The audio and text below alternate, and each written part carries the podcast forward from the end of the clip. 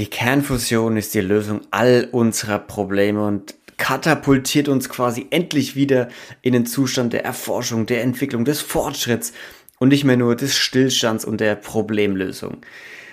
Naja, schauen wir mal. Also zumindest ist jetzt ein Proof of Principle da mit der Entdeckung oder mit, der, mit dem Beweis, dass Kernfusion generell mehr Energie erzeugen kann, als sie verbraucht.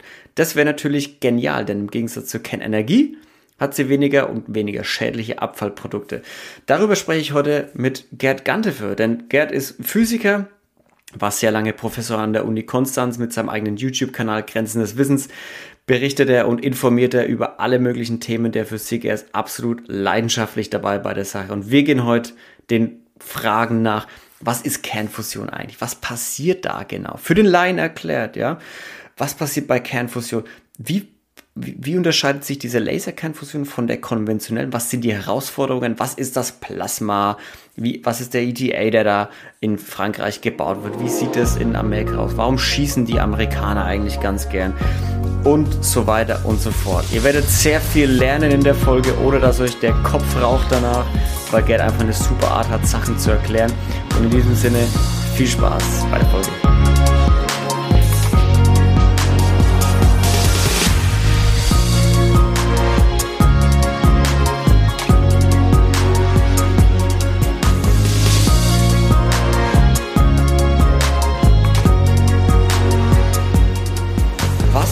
Genau die Kernfusion, Gerd? Also wie, was läuft bei einer Kernfusion ab und was hat es mit dieser neuen, mit diesem neuen Durchbruch da auf sich aus den USA, mit diesem, dieser Laserkernfusion? Wie unterscheidet sich die denn von der, von der, in Anführungsstrichen, konventionellen Kernfusion? Äh, äh, ja, also gemeinsam äh, haben, hat sowohl der Durchbruch als auch das, was du jetzt konventionelle Kernfusion genannt hast, die Eigenschaft, dass sie beide nicht für die Energieerzeugung im Normalfall im Augenblick genutzt werden können. Es sind Konzepte und es konnte in aufwendigen Experimenten gezeigt werden, dass sie wenigstens im Prinzip gehen. Ja, das ist die Gemeinsamkeit. Der Unterschied ist das eine, ja, da müsste ich jetzt ein bisschen weiter ausholen. Vielleicht erstmal als Hintergrund, was die Fusion überhaupt überhaupt ist. Also sie gehört in diese Gruppe der Kernenergieerzeugung.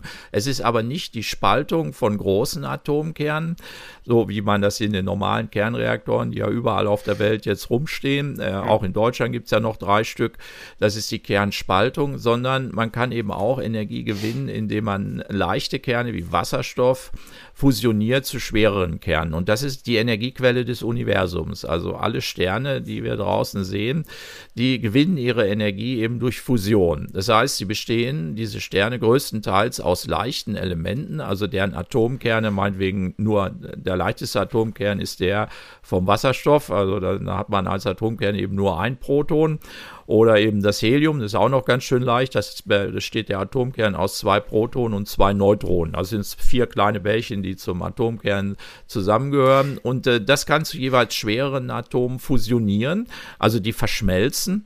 Und dabei wird Energie frei. Man kann das auch als Brennprozess bezeichnen im Slang der Physiker und Physikerinnen. Mhm. Da heißt das dann Fusionsbrennen.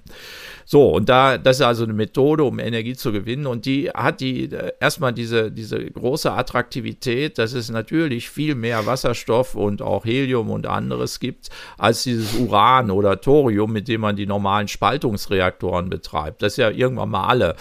Und äh, außerdem hat man bei den Spaltungsreaktoren das riesengroße Problem, dass wenn man Kerne spaltet, ein Urankern, der wird gespalten in zwei Hälften und dabei entstehen immer hochradioaktive Spaltprodukte. Und die sind so radioaktiv, das äh, hatte ich mal, äh, ich habe ja auch die Kern- und Elementarteilchenphysik-Vorlesung gemacht und da lasse ich die Studis mal ausrechnen. Also wenn man so einen frisch abgebrannten Brennstab, das ist so ein äh, vier oder fünf Meter langes Objekt, das ist so ein Metallding und da drin ist das Uran, das da also jetzt abgebrannt ist. Das besteht also eigentlich nur noch aus Uran 238 und Spaltprodukten. Wenn man das jetzt rauszieht und stellt das einfach mal so in den Raum und man würde daneben stehen, da kriegt man so viel Strahlung ab, dass man nach fünf Sekunden tot ist. Also man, man läuft noch eine Weile rum, weil das dauert eine Weile, bis man wirklich tot ist, aber mhm. die Dosis, die man abgekriegt hat, die ist dann tödlich. Also das ist so ein, so ein gravierender Nachteil dieser Spaltungsreaktoren, dass man eben unweigerlich diese hochradioaktiven Spaltprodukte bekommt. Und die Fusion, da hat man eben das Gegenteil. Man nimmt sehr leichte Kerne und erzeugt daraus relativ ungefährliche Produkte, wie zum Beispiel Helium oder ja, also meistens ist es einfach Helium, ist ein Edelgas und das ist nicht radioaktiv. Sodass dieses Radioaktivitätsproblem bei dieser Art der Kernenergieerzeugung sehr viel ja weniger ausgeprägt ist. Insbesondere hat man keinen, also jedenfalls sagen wir mal, Faktor 100 oder 1000 geringeres Problem von Atommüll. Und deswegen äh, forscht die, ja? Nee, sorry, bitte. Also, und äh, deswegen forscht die internationale Gemeinschaft an dieser Fusion. Das Problem ist allerdings, wenn man das Sonnenfeuer selber, es ist auch die Energiequelle unserer Sonne. Wenn man diese Energiequelle auf die Erde holen will, dann braucht man halt phänomenal hohe Temperaturen und zwar 200 Millionen Grad. Also ja, wir kennen ja meinetwegen ein glühendes Stück Eisen, das ist vielleicht 2000 Grad heiß, ja, und die Oberfläche der mhm. Sonne, da würde man auch denken, die ist jetzt wirklich heiß, aber die ist bloß 5000 Grad heiß. Ja, also wie kriegt man denn 200 Millionen Grad? Äh, das ist eben sehr, sehr schwierig und es gibt keinen Behälter, in den man so ein Plasma, also wenn man ein Gas wie Wasserstoff so stark erhitzt, dann besteht das nicht mehr aus Atomen, sondern die Elektronen lösen sich von den Atomkernen ab und die Atomkerne und die Elektronen, die wirbeln alle munter durch die Gegend und haben gar nichts mehr miteinander zu tun. Man nennt das ein Plasma. Und ein solches Plasma äh, kann man nicht in irgendeinen Behälter tun, ja, weil der Behälter würde sofort schmelzen oder genauer gesagt würde einfach verdampfen. Mhm. Und den kann man eigentlich nur einsperren in ein sehr starkes Magnetfeld. Das ist die eine Methode. Und das ist eben der ITER. Das ist dieser riesige große Forschungs, ist immer noch ein Forschungsreaktor, der in Cadarache in Südfrankreich in Bau ist. Da kann man eben angucken auf, auf dem Internet. Und da sieht man also eine riesige Baustelle, die so groß wie ein ganzer Stadtteil. Und in der Mitte ist ein riesengroßer, also nicht Würfel, sondern so ein Riesengebäude. Und da sind die Magnetspulen drin. Also riesige Magnetspulen, die sind supraleitend, also die leiten Zeiten bei Flüssigstickstoff, nee, also nah am absoluten Nullpunkt ist der ohmsche Widerstand sehr gering, sodass man diese Magnetspulen mit einigermaßen geringen Energieverbrauch betreiben kann. Sonst bräuchte man da noch ein Kraftwerk, um überhaupt die Magnetspulen zu versorgen und kann ja. damit eben ein riesiges Magnetfeld erzeugen, um das Plasma einzusperren bei 200 Millionen Grad. So, das Ding ist immer noch in Bau und es gab schon Vorläufermodelle, aber in jedem Fall ist es eine extrem aufwendige Technologie, das Plasmagefäß, also das Magnetfeld für dieses Plasma, also dieses ultra heiße Wasserstoffplasma, genau gesagt, ist es ein Deuterium-Tritium-Plasma, das sind zwei Isotope des Wasserstoffs, aber spielt keine Rolle. Es ist chemisch ist es Wasserstoff, um das zu bauen. So, und dann haben die Leute gedacht, das ist jetzt aber sehr mühsam, ja. Außerdem wird immer gesagt, das funktioniert erst in 50 Jahren und das haben sie eben vor 50 Jahren auch schon gesagt. Also es zieht sich mhm. ein bisschen. Die ja. Technologie ist sehr aufwendig. Und jetzt haben die Amerikaner sich gedacht, das ist jetzt nicht unser Ding, ne? so einen komischen äh, das ist sowas Europäisches, ne? also vor allen Dingen Deutsch. Ne? Also die Deutschen, die rechnen sowas super genau aus und bauen irgendwas Riesiges, was dann ewig dauert und vielleicht mal irgendwann geht. Ja, okay, aber es ist nicht und nur dann Deutschland. Wird das gewünschte Ergebnis erzielt.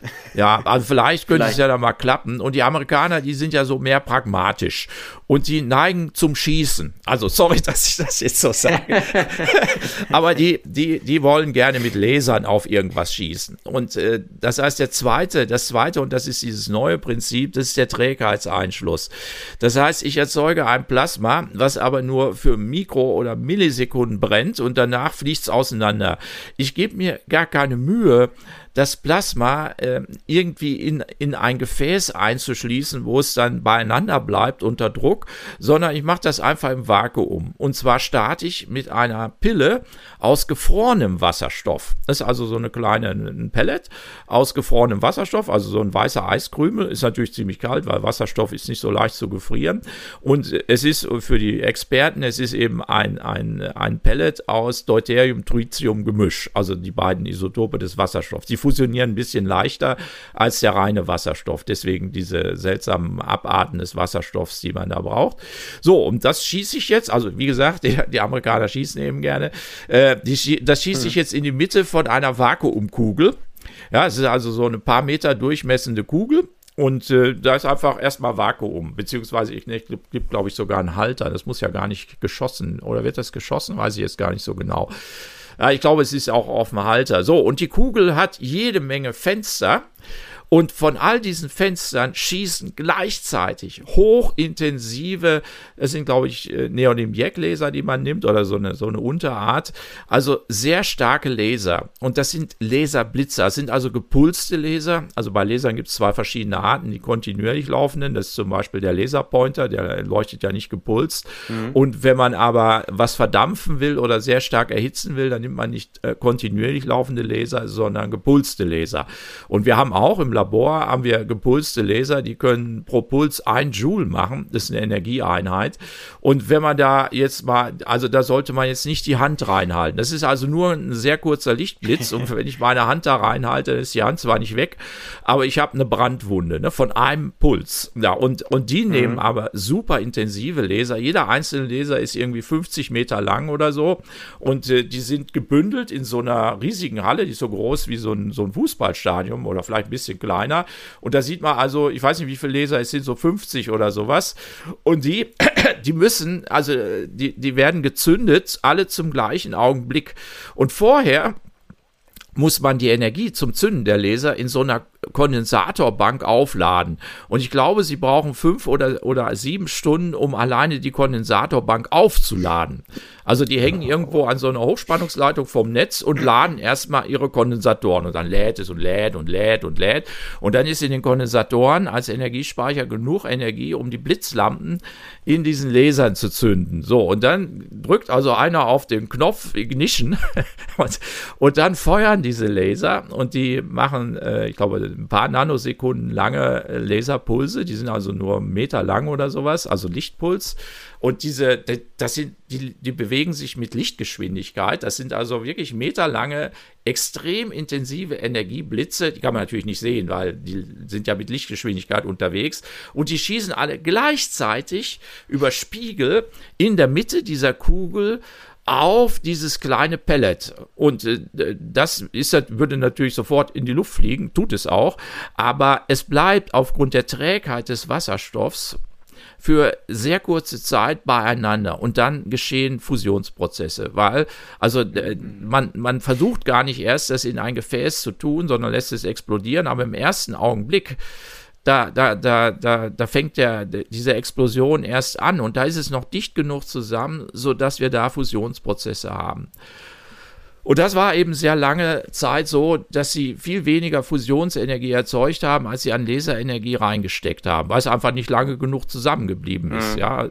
Und die Laser, dass die Laser genau synchronisiert sind und die, die Laserstruktur, also diese, diese Lichtpulse, die können so eine bestimmte Struktur haben und was nicht alles. Und jetzt haben sie irgendwas verändert und ich weiß leider nicht genau, was sie verändert haben. Ich glaube, sie sagen ja auch nicht so ohne weiteres. Die haben irgendwas verändert, dass sie auf einmal mehr Fusionsenergie erzeugen, als sie an Laserenergie reinstecken. Und das ist schon sensationell, weil das mhm. bedeutet, äh, es ist ein Proof of Principle, also ein Beweis, dass es im Prinzip geht, dass man mit dieser Art der Fusion, also das ist, nennt es Trägheitsfusion oder ich nenne es auch mal Laserfusion, dass man damit tatsächlich mehr Energie erzeugen kann, als man mit Lichtenergie reinsteckt. Aber, also um jetzt mal den Gedanken zu beenden, das ist ja für mich, wenn ich jetzt das so höre, dass diese Laser teilweise 50 Meter lang sind und das Ganze so groß ist wie ein Fußballstadion oder fast so groß ist wie ein Fußballstadion, dann ist es ja überhaupt nicht skalierbar in der aktuellen Art und Weise. Also klar, das Konzept funktioniert, aber wenn ich damit eine Stadt mit, mit Energie versorgen will, dann brauche ich ja wahrscheinlich, weiß nicht wie viele davon. Das ist ja dann gar nicht machbar aktuell. Nein, also, äh, also die Leute sind erstmal heilfroh, dass sie überhaupt äh, das erreicht haben. Das war so ein, so ein Meilenstein. Also erste Aufgabe ist, wir haben die Idee, wir machen Trägheitsfusion, wir beschießen das mit Lasern, dann ist nur für sehr kurze Zeit heiß. Und die Idee ist jetzt dann, dass da Fusionsprozesse in dieser kurzen Zeit, wo es noch zusammen ist, passieren, wo dann vielleicht mehr Energie rauskommt, als ich reingesteckt habe. Ja, das haben sie jetzt erreicht. Ja, jetzt kann man natürlich grübeln, kann man dieses Konzept irgendwie dann ja zu verwenden, jetzt meinetwegen kontinuierlich mal ein Gigawatt oder so, also was so ein normaler äh, Kraftwerksblock erzeugt, das damit zu erzeugen, das, das sehe ich, das sehe ich jetzt auch nicht. Aber Präsident Biden hat das als einen großen Durchbruch und einen Meilenstein in einer für eine Methode der neuen Energieerzeugung bezeichnet, die ihm vielleicht auch beim Klimaschutz hilft, weil es ja zunächst mal eine CO2-freie ja. Methode ist. Aber äh, dass man damit jetzt tatsächlich eine Stadt versorgt, das, das sehe ich jetzt in absehbarer Zeit noch nicht, ja. Aber es macht ja, unglaublich Laune, sowas zu betreiben, ja. Also muss man sich mal vorstellen, man lädt also stundenlang eine riesige Kondensatorbank und dann hat man irgendwo so einen roten Knopf, drückt drauf und macht es dann krawum und alle möglichen Messinstrumente spielen verrückt und auf einmal das Hauptmessinstrument geht über 100 Prozent. Also man erzeugt mehr als die reingesteckten 100 Prozent an Energie und dann stoßen das, die da die Sektgorken knallen. Also das ist doch, ist ja. schon Stimmung, ja, muss ich sagen, das ist was, ja. Aber praktikabel ist es ja, ist praktikabel noch nicht, aber da muss man aufpassen. Also wenn man die alten Filme sieht, ähm, wie die Leute so die ersten Flugversuche mit Flugzeugen gemacht haben, also, ähm, äh, also so Doppeldecker oder auch Mehrfachdecker gebaut haben. Die sind halt immer zusammengebrochen und da kann man ja auch fragen, und damit ja, sollen wir ja. jemals da nach New York fliegen? Was ist das hier für Quatsch? Ja. Also man muss immer aufpassen bei solchen Sachen. Auf einmal bringt das doch eine enorme Innovation. Ja, es ist ja oft mit solchen Sachen, dass man, dass, dass oft auch das Investitions- der Investitionsmut einfach oder die, oder die Investitionsbereitschaft, einfach was das Geld angeht und auch Ressourcen angeht, sehr gering ist, solange gar nicht klar ist, ja, ob das jemals funktioniert. Das, ist, das könnte auch ein, Gehirngesch ein Hirngespinst sein, dass es niemals funktioniert. Aber sobald irgendwie so ein Proof of Concept, also nee, ey, es läuft, es geht theoretisch, kann ich mir schon vorstellen, dass jetzt sehr viele kommen und sagen, okay, gerade Firmen und der private Sektor, so das wäre ja die neue Art Energie zu gewinnen. Wenn das funktioniert, dann können wir ja alles andere quasi abschalten, weil das äh, liefert uns ja, wie es ich jetzt verstanden habe, da müssen wir gleich nochmal zurückgehen, das liefert uns ja mehr Energie, als wir reinstecken und gleichzeitig bei gleichzeitig fast keinem Abfallprodukt, der irgend, zumindest keinem tödlichen Abfallprodukt, ja. wie wir es jetzt mit, mit der Atomenergie zum Beispiel haben. Also da, um nochmal auf den Anfang zurückzugehen, also generell ist es so, Fusionsreaktion passiert zwischen, also wir haben, wir haben zwei Wasserstoffmoleküle äh, oder Atome und die lassen wir miteinander verschmelzen, so wie ich das ja. verstanden habe, oder? Genau. Okay, ja, das also, passiert am besten unter großer Hitze oder wie? So, oder indem ja. sie aufeinander schießen? Der, der Elementarprozess, ja, den hätte ich vielleicht am Anfang erklären sollen. Also äh, man muss Atomkerne dicht zusammenbringen und die, die sind ja erstmal mit, mit der Elektronenhülle umhüllt, ja, dann kommen sie schon mal nicht so nah aneinander ran. Das heißt, deswegen muss man es eben so heiß machen, damit, dann fliegen die Elektronen schon mal weg. So, und dann hat man die Atomkerne. Und die müssen sich berühren. Die stoßen sich aber ab, weil sie positiv geladen sind. Das heißt, nur wenn sie mit großer Wucht aufeinander zufliegen, kommen sie sich dann so nahe, dass dann diese Kernkraft, also die starke Wechselwirkung ist das, dass sie überhaupt mal zum Tragen kommt und diese elektrostatische Abstoßung überwindet und sie tatsächlich verschmelzen können. Und deswegen brauche ich diese hohen Temperaturen, damit die Kerne so schnell zusammenstoßen, dass sie sich nahe genug kommen, ja, weil sie sich eben alle, alle positiv geladen eben abstoßen. Hm, okay, das heißt, man, man beschleunigt sie so schnell, dass sie sich so nah kommen, dass sie sich eben nicht mehr abstoßen, sondern miteinander verbinden quasi. Nee, also doch. die Hitze ist, ist Geschwindigkeit, also ähm, genau, äh, Reibung. Äh, Temperatur äh, bedeutet ein heißes Gas in einem heißen Gas und das ist die Temperatur selber, bewegen sich die Atome immer schneller, je heißer es ist. Also ein heißes Gas ist nichts anderes als kleine Kügelchen, die immer schneller, je höher die Temperatur ist, mhm. hin und her fliegen. Ja, und wenn es eben heiß genug ist, dann kommen sie sich durch, also wenn sie genau, also genau zentral aufeinander zufliegen, kommen sie sich so nahe, dass die Atomkerne sich berühren und dann hat man eben diesen Fusionsprozess. Aber das geschieht eben ja. erst bei absurd hohen Temperaturen. Ja, und wenn ich diese absurd hohen Temperaturen habe und quasi die Fusionsreaktion, die passiert jetzt, wie genau bekomme ich dann Energie daraus? Also wie fange ich die dann auf? Man, meistens ist es ja dann irgendwie mit Dampf oder was auch immer das dann eine Turbine antreibt und die äh, macht dann wieder irgendwie Strom oder irgendwie so. Wie ist es denn bei Fusions? Ja, die, die, die Überschussenergie bei dieser Deuterium-Tritium-Fusion, die für gewöhnlich da so propagiert wird, da kommen erstmal zwei schnelle Neutronen raus. Und das ist eben ein bisschen dumm, dass äh, die Energie in, in diesen Neutronen, äh, das sind Bestandteile der Atomkerne, drinsteckt. Und diese Neutronen, die fliegen, die sind ja neutral, die werden also jetzt äh, weder bei dem einen noch bei der anderen Methode werden die im, im Behälter gehalten, sondern sie fliegen einfach geradeaus, bis sie auf Materie treffen. Das heißt, in der Wandung des Fusionsreaktors, da werden die Neutronen gestoppt und da wird diese Energie als Wärmeenergie frei. Das heißt, die mhm. Wandlung dieser Kugel, zum Beispiel bei diesem Ding, was ich da mit den Lasern beschrieben habe, es ist ja diese große Kugel, in deren Zentrum da dieses Pellet da mit den Lasern beschossen wird, diese Wandlung wird heiß und da muss man die kühlen und das ist dann dasselbe wie jeder andere thermische, äh, jeder thermische Kraftwerksblock. Ich kann das also mit, mit Kohle feuern, da wird die Wandlung heiß, also letztendlich wird immer Wasser heiß gemacht und das wird dann ja. über eine Dampfturbine in Strom umgewandelt. Gibt es eigentlich keinen besseren Prozess dafür? Also mal ganz blöd, naiv gefragt, aber es ist, äh, es wirkt für mich so ein bisschen, ja, dann muss ich daheim, also ich koche daheim Wasser. So. Ja, genau, das da, ist also halt immer wieder. Halt ich so, so ein Puste-Windrad. ja, also äh, äh, da gibt es jetzt erstmal nichts Besseres. Also die Solarzelle äh, ist ja äh, eben eine Methode, mit der man aus Licht ohne Umwandlung in Wärme direkt Strom gewinnt. Und allerdings auch nur ein mhm. Teil des Lichtes, das ist dieser Wirkungsgrad der Solarzellen, der ist eben nicht 100 Prozent. Mhm. Und, äh, aber das ist ein Prozess, der nicht thermisch läuft. Aber die meisten anderen Prozesse, die funktionieren irgendwie erstmal über Wärmeerzeugung und die Wärme wird dann über eine Dampfturbine in Strom erzeugt. Und da hat man halt immer diesen Wirkungsgrad. Das heißt, man kann nur so ungefähr die Hälfte kann man in Strom umwandeln. Und da ja, sehe ich jetzt auch bei der Fusion, ähnlich wie bei den Spaltungsreaktoren, keine andere Möglichkeit. Deswegen haben die auch immer diese riesigen Kühltürme, diese normalen äh, Kraftwerke, weil die nur einen Teil der Wärme umwandeln können in Strom und äh, der Rest der Wärme, der wird meistens einfach in die Atmosphäre rausgepustet in Form von Wasserdampf. Mhm. Okay. Ist es eine Frage, die mir gerade noch gekommen ist mit dem Plasma, das man bei der konventionellen Kernfusion jetzt erzeugt?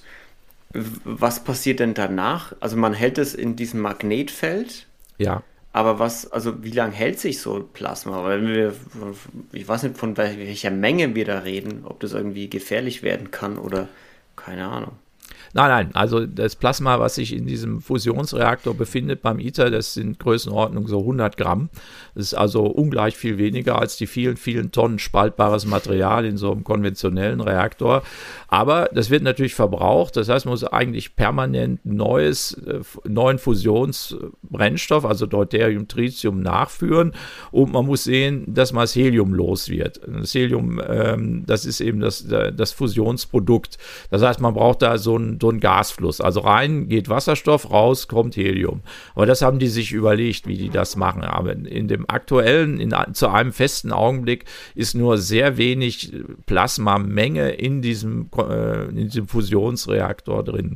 Aber vielleicht noch ein Punkt, äh, was die Faszination ausmacht. Ich äh, versuche ja, also ich, ich muss immer wissen, wozu ich das eigentlich mache. Was ist denn da eigentlich so faszinierend dran ja. äh, an dieser Fusion? Also abgesehen davon, dass wenn wir sie zum Laufen Laufen bringen. Sie also ohne, also wir hätten auf einmal, äh, wenn es wirklich geht, und gibt noch ein paar andere Konzepte, die Fusion zum Laufen zu bringen. Äh, die Idee ist, dass man eine Energiequelle hätte, die dann am Ende so groß ist wie ein Haus und womit sie eben eine, eine ganze ganze Stadt versorgen können, die Experten. Und äh, man muss nicht mehr Energie sparen. Man hätte Energie ohne Ende zur Verfügung. Aber was vielleicht für mich jetzt noch faszinierender ist, wenn wir jemals zu den Sternen greifen wollen, also meinetwegen nur zum Nachbarsonnensystem, Alpha Centauri, was ist ja 3, irgendwas Lichtjahre entfernt. Das funktioniert mit keiner anderen Nicht äh, Energiequelle. Das funktioniert nur also von der Theorie her mit Fusion. Und wir werden jetzt gerade auch mit dem neuen Teleskop, dieses James Webb heißt das, glaube ich, ne? James Webb Teleskop, da ja. werden wir vielleicht eine zweite Erde entdecken oder zumindest so eine blaue Wasserkugel mit Kontinenten und vielleicht sogar irgendwas, wo ja, was sein könnte. Ja, genau. Und dann will man wenigstens eine Sonde hinschicken. Und nicht mal das können wir. Das funktioniert nicht mhm. mit einem. Also wir brauchen eine hochdichte Energiequelle, wo wir mit ganz wenig Material, was man mitnehmen kann, eben sehr viel Energie erzeugen kann. Das ist eigentlich die Fusion. Das heißt, die Fusion öffnet uns, jedenfalls nach dem heutigen Wissen der Physik, können ja noch vielleicht noch was Neues finden, nach dem heutigen Wissen der Physik auch den Weg zu den Sternen. Und äh, ich glaube, die Menschen brauchen, hm. brauchen auch Visionen. Ja, also man braucht Visionen. Oh Mensch, wieso soll ich denn jetzt zur Arbeit gehen? Was, was, wo, wo, wo, wo geht das hin? Was kommt da noch Tolles? Ja, also wenn ich jetzt äh, als Vision habe, dass das, was ich seit fünf Jahren gemacht habe, das geht jetzt 500 Jahre so, also lange lebe ich ja nicht, ja. Aber dieser Steady State, also das hat ja eine gewisse Langeweile-Komponente, ja. Also man muss doch auch mal was Neues machen. Also meine Meinung. Ja, und ich, und ich bin da total bei dir, weil gerade reden wir ja nicht unbedingt von dem, also ich würde es nicht unbedingt sagen Steady State, sondern ich würde vielleicht sogar einen Schritt weitergeben und sagen, wir sind gerade nur im Problemlösungsmodus. Weil ja. wir beschäftigen uns ja nur mit Problemen, die wir selber geschaffen haben. So, wie lösen wir denn jetzt am besten den Klimawandel und Co. Ja. Und keiner beschäftigt sich mehr mit, ja, wie kommen wir denn auf den Mars? Also bis vor 10, 15 Jahren hat keiner mehr danach gefragt, äh, was, oder na, seit, der seit der Mondmission äh, in den 60ern, 70ern, ist ja fast nichts mehr in der Raumfahrt passiert und gerade so dieses, dieses, diese Neugier, so was ist da draußen noch so, lass uns die Galaxie und das Universum weiter erforschen, denn das, den Bereich, den wir halt erforschen können, aber wir, wir beschäftigen uns ja nur mit den Problemen, die, den hausgemachten Problemen, die wir uns ja selber machen. Also es ist ja nicht nur so Steady State, sondern also wirklich also Steady State mit, wir lösen gerade nur so die eigenen Probleme, die wir uns selber aufgehalst haben, wie so wie so eine, eine klassische Arbeitsbeschäftigungsmaßnahme. Ja, genau. Ja, und ich denke, äh, also unser Gehirn äh, haben wir ja bekommen, äh, weil, weil wir eben, äh, wir, also äh, das Schlimmste, was ich mir vorstellen kann, ist, dass man die Existenz einer Topfpflanze hat. Also das ist immer mal ein drastischer Vergleich. Ich bin einfach bloß vorhanden, ja. Ich verbrauche möglichst viel, wenig Energie, ich verbrauche möglichst wenig Ressourcen und bin einfach bloß anwesend. Ja, und das ist ja. sowas von super, ja. Ich bin einfach bloß da. Aber da brauche ich auch kein Gehirn, weil eine Topfpflanze hat auch kein Gehirn, ja. Man muss doch Projekte haben, man muss faszinierende Fernziele haben, auch wenn man sie erstmal nicht erreichen kann. Aber das macht doch das Leben aus. Jedenfalls, also gut, ich bin Forscher, vielleicht gibt es ja andere Leute, die, ja, also wie gesagt, äh, also ich brauche irgendwelche faszinierenden Fernziele und äh, äh, ja, mehr als die bloße Existenz. Gerd, das war ein sehr schönes Plädoyer, mehr in die Forschung zu gehen, mehr in die Forschung sich zu interessieren. Jetzt noch die letzte Frage, um das Thema Kernfusion abzuschließen deine Einschätzung, wann können wir Kernfusion, wann können wir den Kernfusionsreaktor in unseren Keller einbauen? äh, ja, also das kann ich nicht sagen. Also die sagen, seitdem ich studiere, studiert habe, vor keine Ahnung wie viele Jahrtausenden, ja, ähm, sagen die in 50 Jahren. Und ähm, äh, ich okay. glaube, ein Problem, ja, ein Problem war aber, dass eben die anderen Methoden der Energieerzeugung, also Kohlekraftwerke, Gaskraftwerke oder auch die Kernspaltungsreaktoren, die sind sehr viel billiger. So ein Forschungsreaktor wie der ITER, was kostet der jetzt? 20 Milliarden oder was? Und der, der macht ja immer noch nicht Energie, also er macht schon mehr Energie, als man reinsteckt, aber es ist immer noch ein Forschungsreaktor. Dieses Sonnenfeuer auf die Erde zu holen, ist sehr, sehr teuer. Und solange, solange man sehr viel preiswertere äh, weniger aufwendige Technologien hat, Energie zu erzeugen, war die Motivation, sich mit dem Sonnenfeuer zu beschäftigen, die war sehr gering. Hm. Okay, leider können wir nicht sagen, in fünf bis zehn Jahren haben wir alles gelöst, weil die Kernfusion durchgeht. Aber wir verbuchen es einfach mal als großen Erfolg und vielleicht auch als großen Erfolg allgemein für Wissenschaft und Forschung, Entwicklung, Physik, Chemie, dass mehr Leute sich damit beschäftigen, gerade bei solchen Durchbrüchen und dass vielleicht das Thema ein bisschen gepusht wird. Gerd, vielen Dank, dass du da warst und uns informiert hast. ja, Luca, also war ein interessantes Gespräch. Danke dafür. So Leute, vielen Dank wieder, dass ihr zugehört und eingeschaltet habt. Ich hoffe, es hat euch gefallen. Vergesst nicht, ein bisschen Liebe dazulassen auf Spotify, Apple Podcasts. Schaut auch auf inspirirandas.com vorbei und abonniert den Newsletter. Da bleibt ihr informiert über alles, was so in der Inspirieren Welt vor sich geht. Und schaut auch auf Patreon vorbei, was gerade wartet. Vielen Dank. Wir hören uns in der nächsten Woche bei der nächsten Folge. Seid lieb zueinander, bleibt sauber. Tschüssi.